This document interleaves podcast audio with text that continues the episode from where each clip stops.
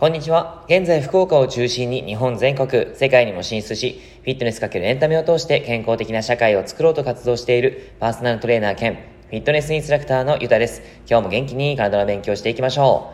う。さて、今日は腰痛によくある2つの誤解、丸2。骨盤の歪みは腰痛の原因ではないという内容をお話ししていこうと思います。えー、昨日はですね、腰痛に多いよくある誤解を具体的にお話ししてみました。腰痛がある人や予防したい人はぜひぜひ知っておいてください。えー、今日はですね、腰痛によくある2つの誤解丸2ということでですね、えー、昨日に引き続いて腰痛の認識にある誤解をお話ししていこうかなと思います。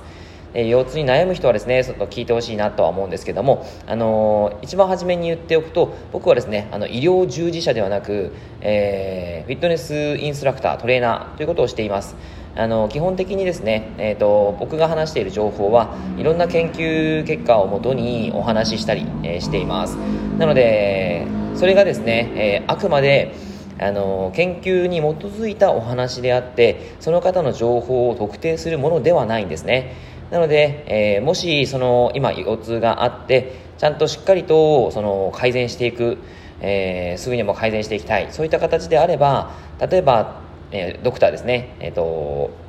お医者さんに診察をしに行ったりとかあとは鍼灸師さんとかに見てもらったりとか、えー、しっかりとそういったところを改善する、えーと、ところになりますからぜひぜひそこをですね一番大前提に思っておいてください。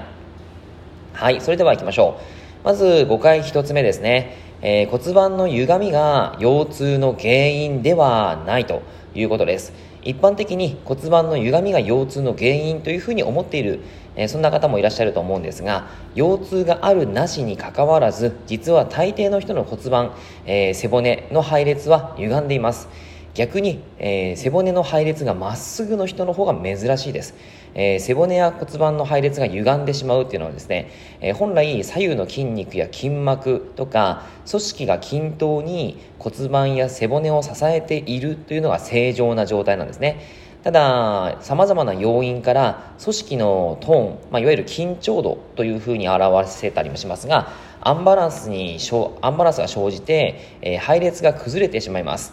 ちなみにあの人間の臓器も、えー、やっぱり左右非対称なんですね。例えば心臓はあの正面、まあ、真ん中からするとちょっと左にあったりとか、えー、肝臓は右にあったりとか、えー、腸の形もやっぱりその左右で大きさが違ったりします、えー、つまり人間のその体内の部分からえー、左右左右対称というのはなかなか難しいということなんですね。つまり骨盤の配列というのは、えー、基本的にまっすぐな人は珍しいというかですねなかなかいないと思います。はい、というかで、でというわけで、えーまあ、そういった筋肉とかですね筋膜そういった組織のトーンが整っていたいいないっていうことが、あのー、一つやっぱりどうしても必ずあるということが、えー、を知っておいてください。で腰痛を改善するためには骨盤を正しいポジションに戻す意識ではなくて筋肉や筋膜そして脳へのアプローチが大切になってきます、えー、背骨や骨盤の配列が整っていない人でも腰痛になっていない人ってすごいたくさんいらっしゃるんですよねあの確実にあの人ちょっと背骨が、えー、反り腰でしょうとか、うん、猫背でしょうっていう人の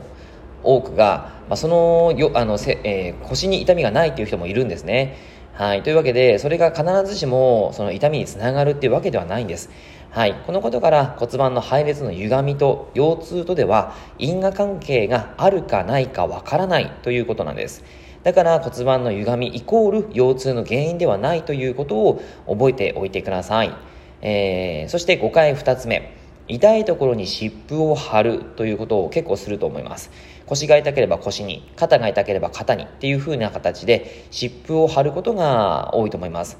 ただ痛いところが痛みの原因とは限らないということです。腰痛になるとよく痛みを感じる人ですね。その湿布を貼る人がいますが、えー、実際に痛みを発しているその原因となるのが腰ではなく別の場所にあることがほとんどです。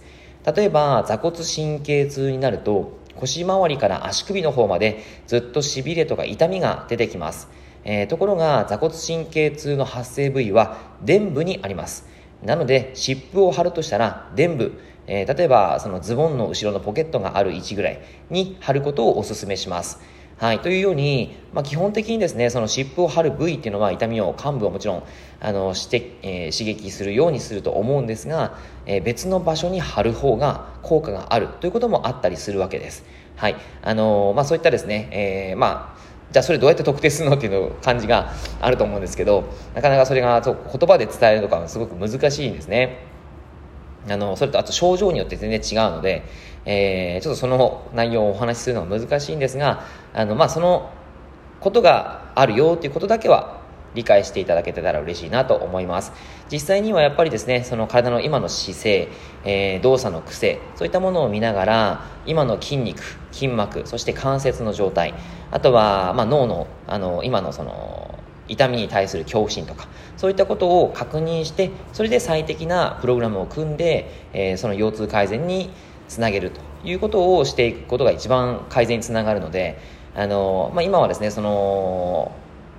うん、あの痛みがあるところがその原因ではないんだよっていうことはちょっと知っておいてください、えー、他のところに原因があるよってことです。はい、いかがでしたでしょうか？ちょっと難しい内容があのあって、えー、っていう形になったかもしれないんですけども、あのまたですね、少しずつこの話を続けながら、えー、なんか、あ、こういうことが原因なのかもなーなんて、ちょっとあの考えるきっかけになっていくことを、え